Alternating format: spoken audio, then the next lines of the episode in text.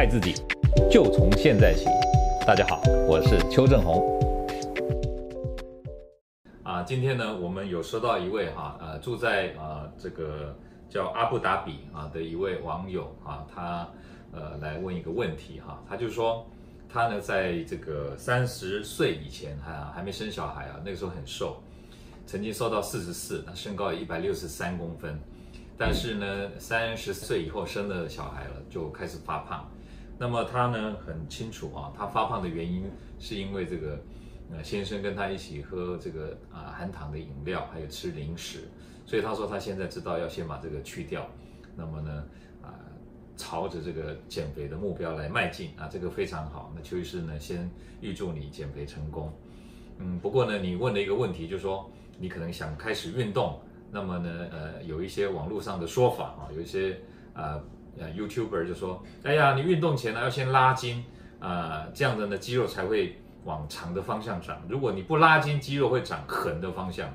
你问我说这是真的还是假的？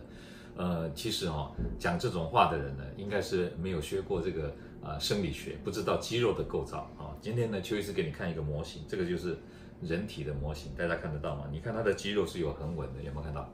它的肌肉的呃成长的方向是这样一丝一丝沿着那个肌肉的纹理生长的，对不对？好，那么这个肌肉呢，它呢如果变大的时候啊，呃，它其实呢还是必须啊沿着它这个肌纤维的方向长啊，听懂啊？但是呢，肌肉的呃成长呢，呃，它有两种模式，也就是说，一个是紧实，一个是变粗壮。那么这两种成长的模式呢，要看你做什么运动。如果你做的是耐力运动的时候呢，肌肉会变比较紧实，因为耐力会怎么样？会把肌纤维、肌细胞里面的这个所这个储存的肝糖跟它的啊这个脂肪酸呢，会把它用掉。那用掉以后呢，肌肌纤维变得比较紧实，因为这些不是蛋白质的东西被消耗掉了，剩下的就是肌细胞、肌纤维的蛋白质，所以啊没有了脂肪，没有了肝糖，当然细胞变得比较啊 slim，就是比较紧实，没有额外的东西哈。这个叫做耐力运动导致的这个我们讲红肌纤维，红色的肌肉，红肌纤维的这个啊变得比较啊这个啊长得比较好。但是呢，如果我们做的是阻力型运动呢，啊它刺激的啊就变成叫做白肌的这个生长发育。什么是阻力型运动呢？阻力型运动就是说像啊健身房那种举哑铃，还有你们有时候练深蹲这种啊这个这个。练你的大腿的股四头肌哈，还有就是说可能是举一些重物，那这些运动都叫做阻力运动。阻力运动的话呢，就会练出白肌。白肌是什么肌呢？白肌就是它会储存很多肝糖在里面，那就会导致肌肉呢往横的发展，就变得比较肥大。所以你看看这个健美先生，他一定要练这个阻力运动，肌肉才会练壮变大。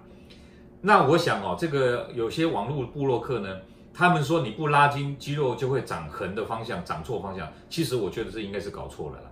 就是说，如果你练的是阻力运动的时候，你的肌纤维变大，像这样的话，你看它的肌肉如果变得比较粗壮的时候，是不是感觉好像往横的方向生长？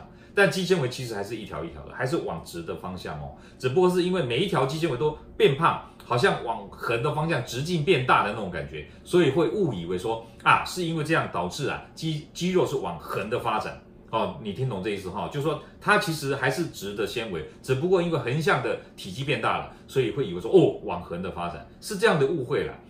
所以我常在啊、我的影片当中跟大家分享，就是说如果呢你是要变得比较紧实纤细，像我们女生就是希望不要变粗壮，不要像男生变变粗壮了，那你应该练的是耐力运动。那什么是耐力运动呢？快走就是耐力运动，骑自行车也是耐力运动，对不对？或者滑步机。跑步也是耐力运动啊，简单分呐哈，很多人搞不清呐，那到底这个是耐力还运动？因为很多运动里面其实也有耐力运动，也有阻力运动兼具。好，怎么讲？我举举个例你就知道了。